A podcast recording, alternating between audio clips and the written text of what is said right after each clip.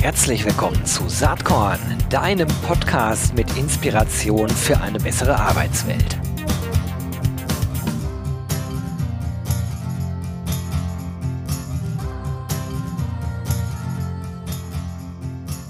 Ja, hallo äh, und herzlich willkommen zum Saatkorn Podcast. Heute ein spannender Gast bei mir am Start mit einem ebenso spannenden Buch. Es ist Robert Jacobi. Der ist Founder und Managing Partner von The Nunatak Group, beschäftigt sich da hauptamtlich äh, mit Digitalisierung äh, rauf und runter und hat jetzt gerade auch ein Buch rausgebracht. Das hat den spannenden Titel Reboot. Der Code für eine widerstandsfähige Wirtschaft, Politik und Gesellschaft. Robert, ich freue mich total, dass du dir heute Zeit genommen hast. Herzlich willkommen bei Saatkorn. Ja, schön, dass ich dabei sein kann, Gero. Ähm, bin, äh, bin zum ersten Mal in der Podcast und äh, freue mich auf deine Fragen und einen guten Austausch. Yes, äh, da freue ich mich auch drauf. Vielleicht fangen wir einfach mal an. Vielleicht hast du Lust, dich einmal kurz selbst vorzustellen. Ich habe ja schon gesagt, was du machst, aber wenn man so dein, äh, deine Buchseite auf dem Mohlmann Buchverlag liest über den Autor, äh, da könnte man darüber ja allein schon drei Podcasts machen, ne? was du alles so gemacht hast. Äh, du, du warst Journalist, ähm, du warst aber auch viel unterwegs, du warst viel in den USA. Wer dich verfolgt auf LinkedIn, der kriegt deine USA-Liebe und Besorgnis, äh, zumindest die letzten vier Jahre, äh, äh, gut mit. Was macht dich so als, als Typen, als Mensch aus? Ja, äh, lustiger, also lustiger Start, spannender Start. Ähm, äh, meine Schwiegermutter hat äh, rund um Weihnachten ein Buch in der Hand gehabt. Äh, da ging es um die Scanner-Persönlichkeit. Das scheint irgendwie ein psychologischer Begriff zu sein äh, von einem Menschen, der viele Dinge ausprobiert, große Neugier hat, viel Leidenschaft dafür entwickelt und aber den es immer auch schon wieder dann an neue Ufer treibt und der sich fast manchmal ein bisschen bremsen muss, äh, einerseits äh, bei einer Sache länger zu bleiben und andererseits sich nicht zu äh, über, überfordern und äh, ich dachte, das trifft mich ganz gut. Ja, also ich bin ähm, aus großer Neugier auf die Welt äh, raus erstmal Journalist geworden. Ähm, dann hatte ich das Gefühl, äh, das habe ich jetzt äh, miterlebt, äh, war relativ früh schon Politikkorrespondent für die Süddeutsche Zeitung in Berlin, äh, wollte noch mal gründlicher was dazulernen, habe noch ähm, ein zweites Studium in den USA gemacht in Harvard, ähm, wollte danach äh, das ausprobieren äh, im, im Business, was ich dort gelernt hatte und habe dann gemerkt, na ja, so richtig bin ich eigentlich jemand, der Dinge gestaltet und, und tun will. Und das war auch das, was im Journalismus vielleicht am schwierigsten war für mich, äh, nur über Leute zu schreiben, die was tun. Und äh, bin dann Unternehmer geworden, äh, mehrere Unternehmen mit aufgebaut, ähm, äh, zuletzt eben jetzt äh, Nunatak, die Beratungsfirma, die ich von München aus steuere, mit ähm, jetzt äh, knapp 40 Mitarbeitern aktuell. Ähm, und das Buch ist natürlich äh, durchaus auch ein äh, Rückgriff auf das, was ich früher gemacht habe, ähm, was ich auch einfach sehr gerne gemacht habe, ähm, äh, nämlich schreiben und, äh, und mich einmischen und das nicht nur im PowerPoint-Format für äh, unsere Kunden, die, das tue ich natürlich weiterhin, sondern eben auch äh, im Hochformat und ein bisschen für eine, für eine, für eine breitere Zielgruppe. Super spannend. Da hast du jetzt gerade auch schon so ein bisschen eigentlich angedeutet, wie du auf die Idee äh, zu Reboot gekommen bist. Jetzt ist das ganz interessant, äh, auch äh, nochmal Mohlmann zitiert, äh, das Buch erscheint im Februar 2021 und der erste Satz ist dann, ist das Ende der Corona-Pandemie in Sicht? Robert Jacobi zieht Bilanz und blickt nach vorne. Ja, jetzt haben wir äh, schon fast Anfang Februar 2021, das Ende der Pandemie ist zwar noch nicht in Sicht, äh, so richtig, aber du hast dir trotzdem schon Gedanken gemacht, wie kann es weitergehen? Und ähm, das ist natürlich auch sinnvoll, schon früher äh, darüber nachzudenken. Aber ähm, wann und wie ist die Idee zu Reboot entstanden? Das war im ersten Lockdown im März, April, ähm, als wir natürlich auch sehr früh schon im Homeoffice waren, äh, die ganze Firma. Äh, ich ähm, viele Anfragen bekommen habe von ähm, ziemlich ratlosen Firmen, äh, die nicht mal wussten, wie sie ihre Mitarbeiter jetzt im Homeoffice digital versorgen. Äh, wir hatten mit denen schon ganz andere Probleme gewälzt. Ähm, dazu kam, dass ich ähm, gerade Vater wurde und einfach dadurch viel im äh, familiären Kontext auch mit, äh, mit, mit Freunden, äh, die, die die Kinder schon im Schulalter hatten, zu tun hatte hatte und gemerkt hatte, wie schwierig das dort läuft, äh, in den Schulen die Digitalisierung hinzubekommen und das im Jahr 20, äh, 2020. Und äh, da war mir klar, hm, diese Erfahrungen, die ich in den letzten Jahren gemacht habe, als ähm, äh, wir arbeiten ja sehr viel, wirklich auch für sehr seniores Management, teilweise auch im öffentlichen Sektor, die Erfahrungen, wie schwer Veränderungen ähm, fallen kann, wie wichtig es aber auch ist, sie konsequent anzugehen, dachte ich mir, die aufzuschreiben, könnte tatsächlich ähm, äh, Sinn machen und vielleicht dem einen oder anderen ähm, helfen und, und ihn auch motivieren, äh, Veränderungen anzugehen, die ähm, auch ohne Corona wichtig gewesen wären, jetzt aber vielleicht noch ein bisschen mehr Dringlichkeit, auch eine bessere Lobby bekommen haben. Und dafür wollte ich, ähm, wollte ich das Rezept schreiben. Ähm, darum äh, darum geht's letztlich auch in, äh, in Reboot. Ja, spannend. Ähm, und, und auch ein wirklich guter, lobenswerter Ansatz, sich so Gedanken zu machen. Ich meine, diese ganze Corona-Krise, äh, die hat bei all dem, was daran so schrecklich ist, und das, das wollen wir jetzt gar nicht äh, unter den Tisch fallen lassen, äh, Leute sterben, das ist grauenvoll, persönliche Schicksale etc. pp. Aber auf der anderen Seite ist Corona ja auch irgendwie ein Digitalisierungskatalysator. Also ich komme ja eher immer aus dieser ganzen Employer Branding, Personalmarketing, New Work Ecke. Und ähm, wenn ich überlege, wie früher Vorbehalte gegenüber Remote Work, äh, ähm, Flexibilisierung von Arbeitszeit und Ort waren, und mit früher meine ich äh, ungefähr vor zwölf Monaten noch, und wie rasant sich das geändert hat, weil es sich ändern musste, da kann man ja eigentlich vielleicht auch den Rückschluss äh, draus ziehen, dass noch ganz andere, äh, durchgreifendere Veränderungen auch möglich sind, wenn man es denn nur wirklich will. Oder wie siehst du das? Ja, ja, absolut. Also ich meine, der, äh, du hast ja den Titel zitiert, auch den Untertitel.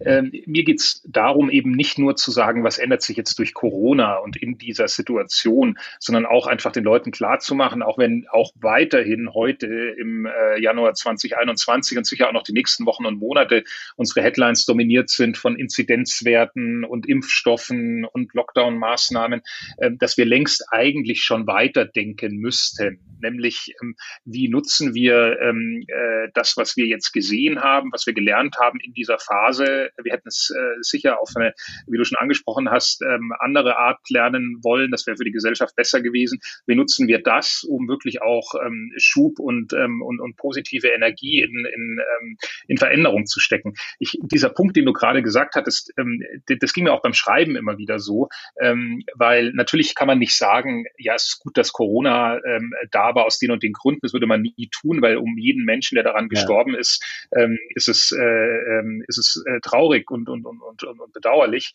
Ähm, der Punkt ist ähm, aber, dass selbst, also wenn wir schon besser mit Daten umgehen würden, wenn die Entscheidungen in der Politik ähm, stärker getrieben werden durch äh, digitale Analysen, Aggregationen, wenn die Informationsübertragung besser wäre zwischen den einzelnen ähm, äh, Playern im Gesundheitswesen, also von Arztpraxen über Gesundheitsämter bis hin auch dann ähm, zur, äh, zur, zur, zur, zur Verwaltung in die Ministerien, dann hätten wir wahrscheinlich auch die Pandemie besser in den Griff bekommen und früher in den Griff bekommen. Also anders gesagt, ähm, dieser Digitalisierungsschub ähm, äh, ist nicht ähm, äh, Corona zu verdanken. Ähm, die Sichtbarkeit ähm, äh, ist, ist erhöht worden.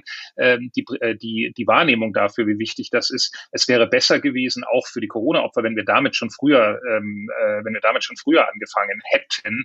Und ähm, was ich tatsächlich ähm, so ein bisschen ähm, äh, erschreckend finde. Ähm, und da bin ich fast manchmal ein bisschen ratlos, äh, warum jetzt wieder nach den äh, zehn Monaten, also es ist ja jetzt wirklich bald schon ein Jahr her, ähm, dass der erste Lockdown war, dass da so wenig Fortschritt gemacht wurde, ähm, das ist schon, äh, das ist schon dramatisch. Und da denke ich, ähm, sowohl auf der politischen Ebene als auch, da kommen wir ja sicher auch noch dazu, auf der, auf der Unternehmensebene, da müssen wir uns schon was, äh, was überlegen. Und da geht es auch nicht nur um Digitalisierung, sondern da geht es um viel mehr, nämlich wie kann ich ähm, im Grunde ähm, die, die unser Zusammenleben, äh, das komplexe Zusammenleben unserer Gesellschaft auf eine Art und Weise managen, die nicht aus dem 20. Jahrhundert, sondern aus dem 21. Jahrhundert kommt und mit den Risiken, die aus der Dynamik des 21. Jahrhunderts entschieden. Wir haben Globalisierung, wir chatten bald auch wieder alle um die Welt, ähm, äh, wir, wir essen Waren aus der ganzen Welt, ähm, die einfach Risiken, die durch diese ähm, äh, enge Vernetzung entstehen, äh, damit auch proaktiv umgehen, statt immer nur reaktiv. Ja, und ähm, das ist ein ganz, ähm, ganz, ganz wichtiger Punkt. Und äh, um vielleicht kurz auf die Unternehmen zu kommen, ja, ich hatte schon im April oder Mai mit dem einen oder anderen Gespräch, wo die sagten, wir haben jetzt innerhalb von zwei Monaten, du hast das Thema Homeoffice angesprochen, haben wir ähm, äh, so viel Digitalisierung vorgenommen wie, ähm, äh, wie in den letzten äh, fünf Jahren äh, gebündelt. Ja, ich habe ähm, im Buch kommt das Beispiel vor, da war ich dann im September, als man das mal ein paar Wochen machen durfte, war ich mal ähm, äh, mit entsprechendem Abstand Mittagessen mit dem Digitalmanager einer Bank ähm, der gesagt hat, er hat jahrelang darum gekämpft, dass elektronische Unterschriften möglich sind, also auch auf Vorstandsebene. Ähm, ging nicht, man hat es immer wegpriorisiert, die Investition wäre irgendwie einmal ein sechsstelliger Betrag gewesen. Stattdessen sind immer noch die Chauffeure durch die Villen vor Ort gefahren, haben von einem Vorstand zum nächsten die Akten gebracht, damit die mit der Hand gegengezeichnet werden können. Und auf einmal nach, nach vier Wochen Pandemie äh, war das System äh, implementiert. Ja, also ähm, das sieht man schon, dass es ein Katalysator war. Ähm, allerdings, und das merkt man jetzt vielleicht auch mit ein bisschen mehr Abstand aus der ersten Phase, es ist eine andere Digitalisierung. Also die, es ist ähm, äh, äh, jetzt ja auch im Buch drum, jeder verschiedene Digitalisierung so ein bisschen was anderes. Die Digitalisierung aus der Wachstumsphase vor, ähm, vor der Pandemie, die war sehr stark von Innovation, neuen Produkten, äh, neuen Kanälen ähm, äh, geprägt. Ähm, ja, Investment hier, Startup da, das gibt's schon alles weiterhin aber es ist ganz klar ähm, äh, sachlicher und fokussierter und auch technologischer geworden, das Thema. Also es geht viel stärker, sowohl den Unternehmen als auch anderen ähm, äh, im, im öffentlichen Bereich, Organisationen, äh, geht es jetzt viel mehr darum, wie kann ich wirklich konkret nicht nur fancy Geschichten erzählen, sondern auch wirklich einen Service umsetzen, der meinen Kunden, meiner Zielgruppe mehr bringt, mehr nutzt, damit mir auch. Und ich denke, dieses Denken, das muss auch im öffentlichen Sektor noch, ähm, äh, noch stärker verankert werden. Ja, ich glaube, dass das ein grundsätzliches Thema ist. Also man könnte es auch anders sagen. Wir haben ja gar kein Erkenntnisproblem. Wir haben massiv Umsetzungsprobleme ähm, in der Digitalisierung. Schneller werden, anders miteinander umgehen. Und äh, du sagst ja, wie ich finde, zu Recht, es geht eigentlich um einen neuen Entwurf äh, für Wirtschaft, Politik und Gesellschaft. Und es ist vielleicht auch gar kein Zufall, dass in letzter Zeit ja durchaus äh, einige Bücher rauskommen rund um das Thema. Also zwei, die mich beeindruckt haben, war einmal Unfuck the Economy von Waldemar Zeiler und dann natürlich auch Verena Pauster mit Das neue äh, Land. Das sind auch Versuche ähm, letzten Endes oder Gedanken drin, ähm, die versuchen so ein bisschen zu entwerfen, wie könnte denn unser Zusammenleben ähm, eigentlich besser gestaltet sein. Wie ist das jetzt bei dir? Ich konnte das Buch noch nicht lesen, weil es äh, erst Anfang Februar rauskommt. Deswegen interessiert mich so sehr, ähm, äh, du entwirfst die Skizze einer Gesellschaft, die sich ihrer Werte bewusst ist, aber sich nicht auf ihnen ausruht. Was sind denn die zentralen Treiber? Was müssen wir tun, um eine lebenswerte Zukunft ähm, für uns und aber auch für unsere Nachfahren zu gestalten, deiner Meinung nach?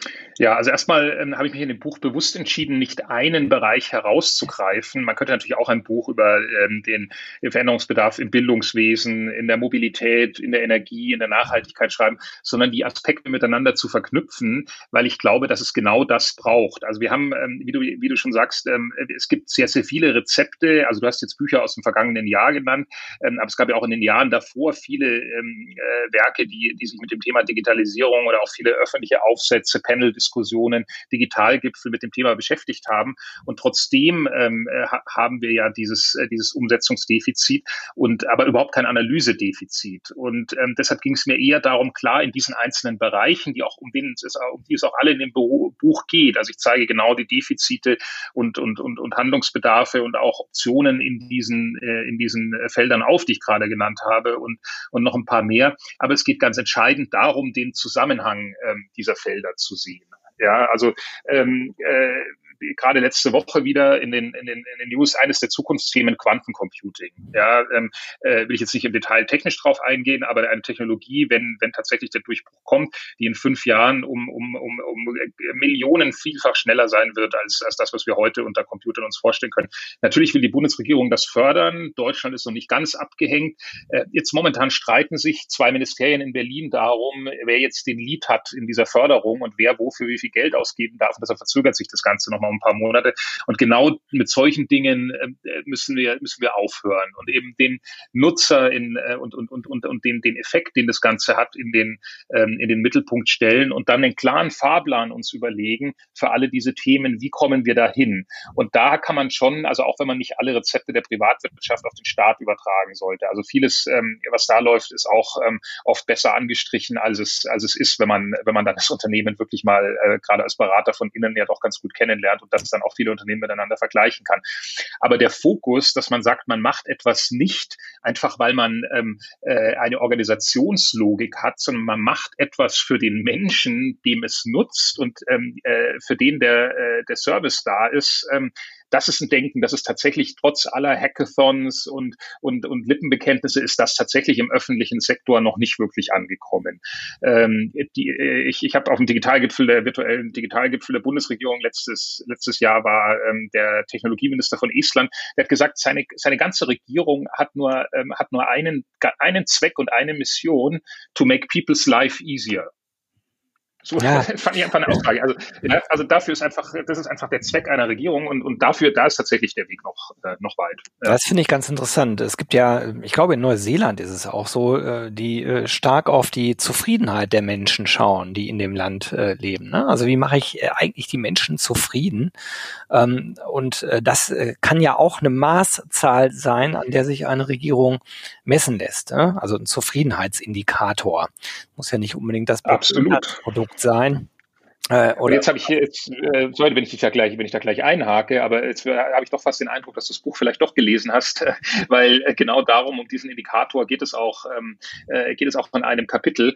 Ähm, äh, und äh, interessanterweise liegt ja Deutschland sowohl in diesem Indikator als auch im Innovations-, Digitalisierungsindikator wirklich ziemlich weit hinten im Bild, was das Bildungswesen betrifft, sogar hinter Uruguay und und äh, und Bulgarien, so traurig das, ähm, äh, so traurig das klingt. Ähm, äh, äh, aber genau dieser Aspekt ähm, zeigt, dass wir oft äh, die falsche Diskussion führen. Und zwar nicht die Diskussion über die Chancen, sondern die Diskussion über die Risiken. Ähm, ja. Ich finde Datenschutz absolut wichtig und richtig. Ja, ich lege auch nicht meine Daten irgendwo hin, wo sie für jeden abgreifbar sind. Ich glaube, dass Unternehmen durchaus gut daran tun, in Cybersecurity ähm, äh, zu investieren, um ihre Kundendaten zu schützen ähm, und so weiter. Ich glaube bloß, dass diese Aspekte, die ähm, äh, das total überdecken in der öffentlichen Diskussion, ähm, was wirklich auch an Chancen da ist und damit auch an positiven Effekten für den Menschen. Und interessanterweise ticken wir ja alle so, wenn es kennen wir ja selber vom Smartphone oder von, von den Apps, die wir nutzen. Wenn etwas gut funktioniert und wirklich unser Leben leichter macht, dann, dann nutzen wir es auch. Ja, klar. Dann ist alles andere sekundär. Natürlich äh, haben wir einen Rechtsstaat und wissen, dass der darauf schaut, dass da nicht totaler Humbug mit unseren Daten getrieben wird. Aber der Nutzen ist, ist größer. Und wenn die Diskussion umgekehrt läuft, ich baue große Hürden auf und dann schaue ich, ob irgendwie das, was übrig bleibt, wenn ich da drüber springe, dann noch vielleicht irgendeinen Nutzen stiftet, dann kommen Dinge raus, wie beispielsweise übrigens auch die, äh, die, die Corona-App, die ja ähm, viel diskutiert wird und, und, und äh, es bringt gar nichts, die jetzt zu verdammen, aber hat sie irgendwas dazu beigetragen, ähm, äh, unser Leben im Lockdown oder in der äh, Pandemie einfacher zu machen und besser? Nein. Ähm, ja, also äh, das ist halt auch ein Beispiel ähm, für dieses für dieses Denken. Also mir fällt da eigentlich äh, ein schöner Begriff ein. Das ist aber jetzt echt so so ganz altbacken. Es passt aber. Wir sind halt problemorientiert. Wir sind wenig lösungsorientiert. Wir sind im Analysieren Super, im Umsetzen nicht so sehr.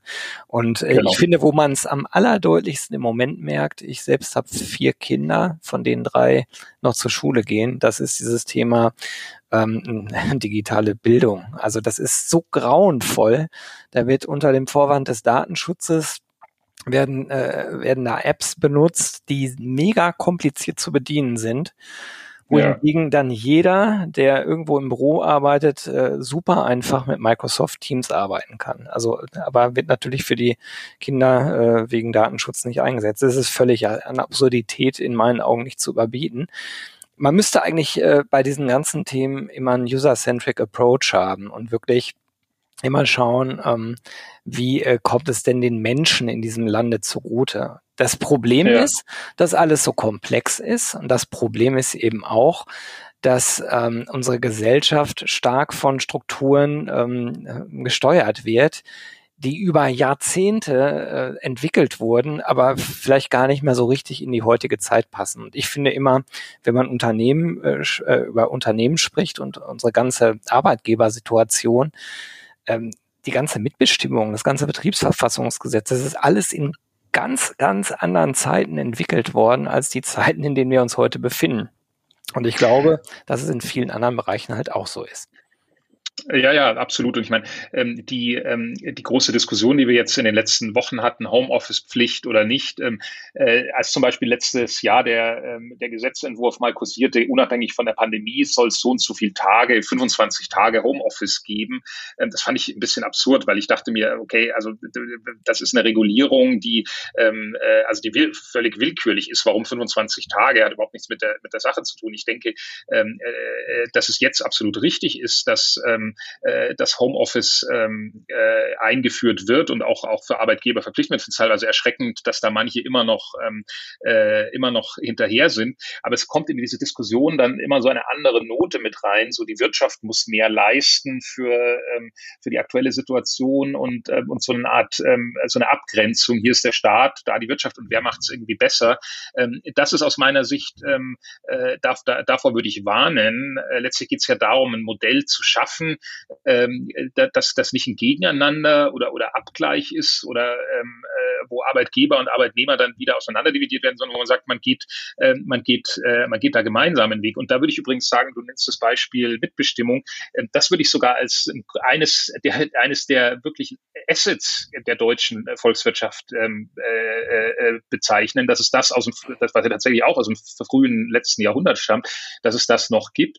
Aber auch das muss natürlich wie viele andere Dinge modernisiert werden ja, ja. und nicht Partikularinteressen für Partikularinteressen eingespannt werden, um eben genau das hinzubekommen, was ja letztlich für beide Seiten ähm, relevant und interessant und, und wichtig ist, nämlich menschenwürdige Arbeitsplätze, die fair bezahlt werden, zu schaffen und damit auch äh, besser zu funktionieren. Wir leben ja nicht mehr in der Zeit, äh, wo ähm, äh, der, des Klassenkampfes, ja, sondern, sondern wo ein Abgleich stattfindet, wie ähm, kann man Menschen sinnstiftende Arbeit geben, sie dafür dann auch entsprechend honorieren und ähm, das ohne ähm, starre Führung. Und ich glaube, dafür ist eine Modernisierung absolut, ähm, da ist auch der private, hat auch der Privatsektor noch, noch ganz riesigen Aufholbedarf. Ähm, äh, ähm, der, der öffentliche natürlich, natürlich erst recht, ja, wo es ja noch eine klassische ähm, äh, Befehlsstruktur von oben nach unten in, in jeder Behörde in diesem Land gibt. Das ist einfach so. Ja.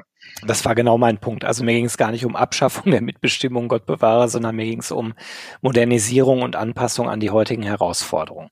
Lass uns doch ja. mal äh, nochmal drüber sprechen, wenn diese drei Themenbereiche Wirtschaft, Politik und Gesellschaft, wie du ja richtig sagst, so komplex ineinander greifen. Wo kann man denn ansetzen? Wie kann man denn überhaupt zu einem Reboot kommen? Wie kann man ein System, was sich über Jahrzehnte so entwickelt hat, äh, so einfach ändern? Das ist, äh, und äh, die Frage kann man dir natürlich ganz besonders gut stellen, weil du ja mit Nunatak durchaus Change-Prozesse auch in Organisationen, auch in komplexen, großen Organisationen hilfst zu managen. Ja, also ich, ich glaube, und da, da habe ich auch erst äh, die letzten Tage wieder intensiv drüber nachgedacht. Ähm, also ich glaube, was wichtig ist, wir brauchen nochmal eine, einen anderen Prozess, wie wir unsere, äh, das, was ja auch in der Verfassung steht, öffentliche Meinungswillensbildung, wie wir das, wie wir das gestalten. Ja, also dass, ähm, dass das stärker an der Sache orientiert ist, ähm, äh, weniger an den äh, Personen. Ich meine, das ist ja auch ein Grund, warum ich das, warum ich das Buch geschrieben habe, ähm, äh, äh, mehr an der Sache orientiert ist, dass man äh, Entwürfe miteinander diskutiert ähm, und nicht das ganze Land vier Monate gebannt darauf wartet, wer jetzt Parteichef bei der CDU wird und es darum geht, ähm, äh, welche Zuckungen der eine und welche Zuckungen der andere macht, sondern dass es darum geht, welche, welche Art von Zukunft verhandeln wir äh, miteinander miteinander. Ähm, da, dazu brauchen wir ein Forum, ja, im, im, klassischen antiken Sinne, das wir momentan nicht wirklich, ähm, äh, nicht wirklich haben. Dafür brauchen wir Stimmen. Also ich glaube, jeder soll, man hat auch, es gibt auch so ein bisschen so einen Rückzug ins Private, jetzt auch durch die Krise. Man traut sich manches nicht zu sagen, weil man dann auf Social Media irgendwie, entweder kriegt man keine Likes oder man wird auf den Kopf kommt.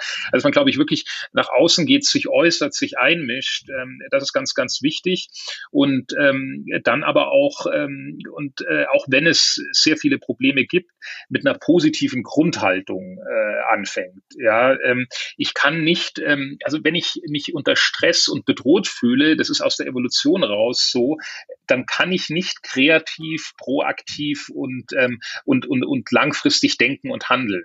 Ja, und wenn wir quasi immer nur von, ähm, äh, also wir, wir tappen ja auch in dem Gespräch mal so ein bisschen mit rein, was, was, was alles schlecht ist, wenn wir immer nur darauf fokussieren, dann öffnet das keine Optionen und, und, und, und Felder. Und das ist, denke ich mal, dieses positive Denken hinzubekommen, ein realistisches positives Denken ganz entscheidend. Und dann, und das ist tatsächlich etwas, wo ich sagen würde, die Startup-Welt, in der ich ja viel zu Hause bin, ähm, da, da kann, auch wenn die manchmal ein bisschen verherrlicht wird ähm, im öffentlichen Diskurs, aber da denke ich, kann sich, ähm, können sich große Unternehmen und ähm, äh, äh Behörden etc. Äh, allesamt äh, was davon lernen, einfach das ausprobieren. Ja, also dieses, ähm, äh, also einfach mal ein, ein etwas testen, eine Dienstleistung, einen Service, ähm, auch eine, ein, ein, ein Prozess einfach mal ausprobieren und dann ähm, natürlich kontrolliert schauen, was, äh, was passiert, aber eben nicht dieses ähm, sämtliche Eventualitäten abdecken. Es gibt einen, ähm, also es gibt einen Norm, äh, äh, also für künstliche Intelligenz gibt es ein 140-seitiges Kompendium, das jetzt vorgestellt wurde,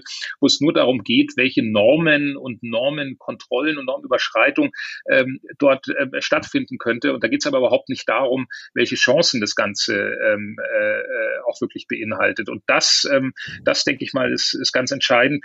Und dann wirklich, ähm, äh, so, so wie wir vorher sagten, vom Nutzer her denken, eben auch von, von dem Menschen denken, der es äh, umsetzt. Also ähm, ich meine, es gibt äh, äh, der, der Begriff Change Management, äh, es klingt, klingt abgedroschen, aber ich denke, er war nie, äh, also Veränderungen in den Köpfen anzustoßen, war nie, war nie wichtiger als heute. Ja, du hast äh, das, das Thema Schule genannt. Ähm, äh, wenn, wenn, wenn die, die Lehrer anfangen und die Schulleiter äh, anders zu denken und Dinge einzufordern, statt ähm, äh, gefühlt abhängig zu sein von, von Entscheidungen auf höherer Ebene, die sie eh nicht ändern können, dann ändert sich wirklich was und, äh, und eben nicht nur durch den, äh, eben nicht nur durch den, durch den Top-Down-Prozess. Wir kommen, wir sind jetzt in einem Wahljahr, ja, das ist natürlich auch ein bisschen eine Herausforderung. Da braucht man sich jetzt keine Illusionen machen, dass es jetzt irgendwie ähm, sehr große Reformschritte gibt. Ähm, aber ich denke, äh, dann die neue Bundesregierung sollte das äh, auf jeden Fall angehen. Und ähm, ich meine, es ist ja sogar auf EU-Ebene gab es jetzt einen Bericht, dass, dass Deutschland die eigenen Kriterien für Reformen nicht, äh, nicht erfüllt, ähm, die aufgestellt wurden, damit das, äh, damit die, damit die Krisengelder ausgeschüttet werden. Habe ich heute ja, auch das gelesen. Ist schon, es, ist natürlich schon, es ist natürlich schon eine gewisse, gewisse Ironie und auch irgendwie peinlich. Allerdings kann man daraus auch wieder was Positives ableiten. Ich meine, dem Land, auch wenn es durchaus ja Armut gibt in Deutschland, was oft in dieser Diskussion pauschal vergessen wird, dass man sagt, äh, Deutschland geht gut und ist wohlhabend. Ja, Deutschland ist nach allen Statistiken im internationalen Vergleich ein wohlhabendes Land. Insofern konnten wir es uns länger leisten, uns vielleicht ähm, äh, eher auf unseren, ähm, auf dem Erreichten auszuruhen. Aber wir haben, auch wenn wir jetzt vielleicht ein bisschen später dran sind als andere, durchaus die Kapazität und das Potenzial, das jetzt anzugehen.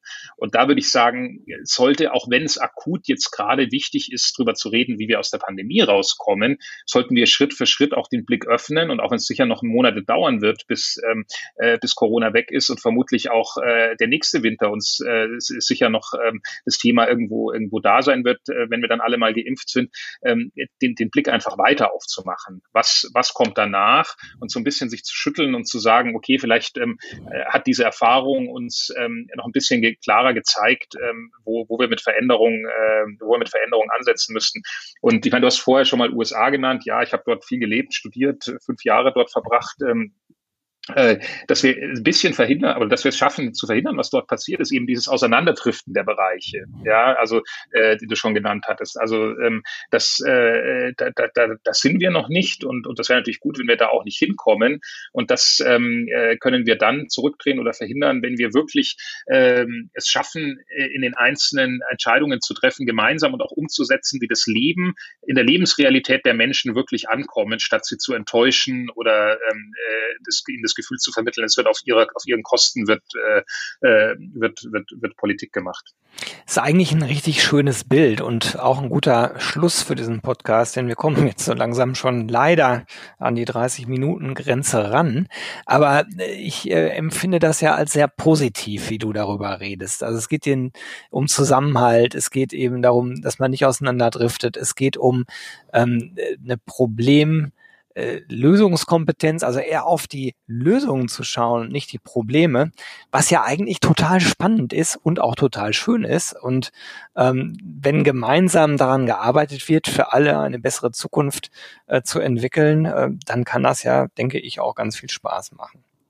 Genau, und vielleicht noch zur, zur, zur Abrundung. Also äh, es geht ja in deinem Podcast nun mal vor allem auch viel um Arbeit und, und, und vielleicht auch ein bisschen am Rande. Also Arbeit hat ja auch mit Bildung zu tun. Wenn man sagt, wo kann man denn jetzt konkret anfangen, wäre das ein ganz klares Feld, wo ich sage, und damit meine ich jetzt gar nicht die Schulen nur, das, ähm, das hatten wir ja besprochen, ja. sondern wirklich auch, wie schaffe ich es, zu verankern. Und da bin ich wirklich auch für eine politische, ich schlage im Buch beispielsweise vor, dass man im Grunde so eine Art Bildungsguthaben sich erwirbt durch die Arbeitsjahre, die man im Job verbringt und die man dann auch einlösen kann, ähm, um, um nach acht, neun oder zehn Jahren im Job einfach auch mal zu sagen, ich, ich lerne jetzt noch mal ein Jahr, unabhängig davon, wie alt ich bin, ohne dass das ökonomische Nachteile bringt, weil es im Nachhinein ähm, viel, äh, viel ähm, positivere Effekte dann, äh, äh dann bringen wird. Und es wird auch in dem Bereich ja oft diskutiert, ja, künstliche Intelligenz, Intelligenz, Automatisierung, unsere Arbeit wird wegfallen. Ähm, äh, nein, äh, jeder Umschwung hat bisher eher mehr Arbeit äh, gebracht. Ähm, es gibt heute mehr, ähm, oder vor der Krise gab es mehr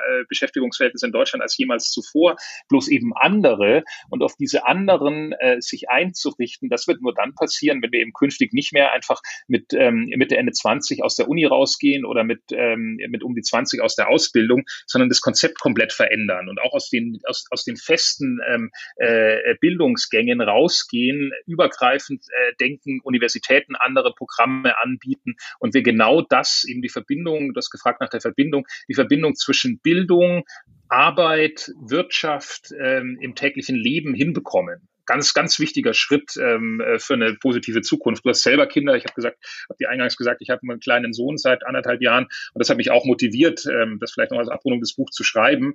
Er kann es zwar noch nicht lesen, aber ähm, ich denke, dass äh, wenn es den einen oder anderen auf die Idee bringt, okay, wir sollten wirklich was tun, um auch unseren Kindern äh, eine lebenswerte Welt ähm, äh, äh zu übergeben, dann äh, ist die Zeit dafür jetzt sicher richtig und da, auch wenn das jetzt etwas ähm, vielleicht euphorisch klingt, aber letztlich geht es tatsächlich darum.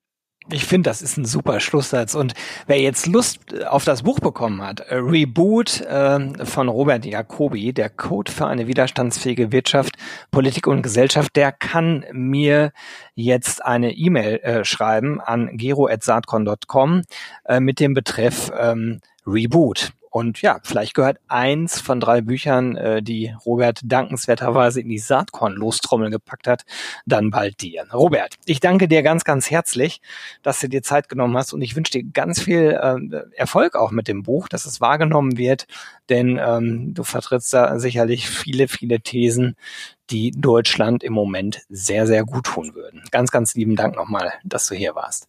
Danke dir, Gero, für die Einladung und an alle auch fürs Zuhören. Und ich denke, wir finden sicher auch in den Show Notes irgendwie Platz für einen Link. Wer Feedback zum Buch geben will, Auf Thesen mit mir diskutieren will, äh, ist dazu natürlich herzlich eingeladen. Alles klar, machen wir so. Okay, Robert, bis bald. Tschüss. Danke dir, Gero.